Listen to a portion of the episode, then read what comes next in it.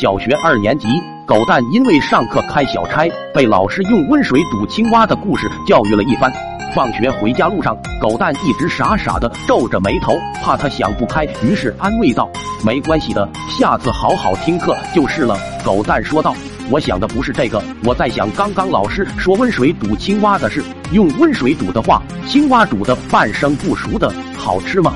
我也是一阵无语，不愧叫狗蛋，二哈都没你聪明。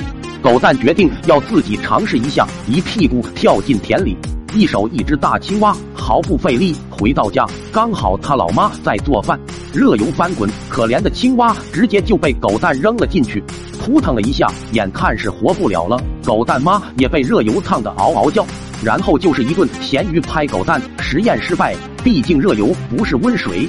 狗蛋的小脑瓜滴溜溜快速旋转，决定再做一次实验。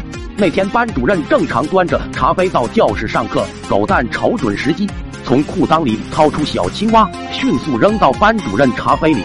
到这里，实验成功与否已经不重要了。要不是班主任手下留情，狗蛋一定比青蛙死的还惨。最后，班主任罚狗蛋抄班规。明明白白的告诉狗蛋，要抄满一个本子，必须从第一页写到最后一页。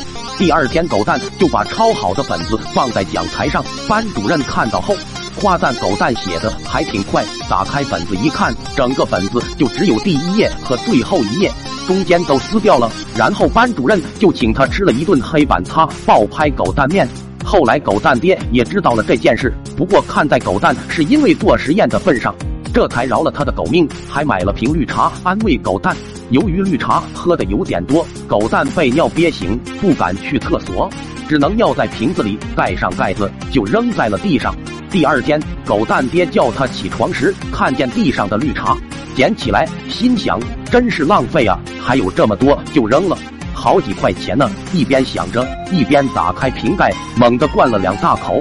感觉不对，但为时已晚，吐也吐不出来。刚醒来的狗蛋看。见这一幕，笑得差点背过气。狗蛋爹瞬间暴怒，抄起破鞋底，上去就是一套干煸狗蛋头。后来狗蛋整整请了一星期的假。狗蛋啊狗蛋，你不该叫狗蛋，你是铁蛋呀！点个关注吧。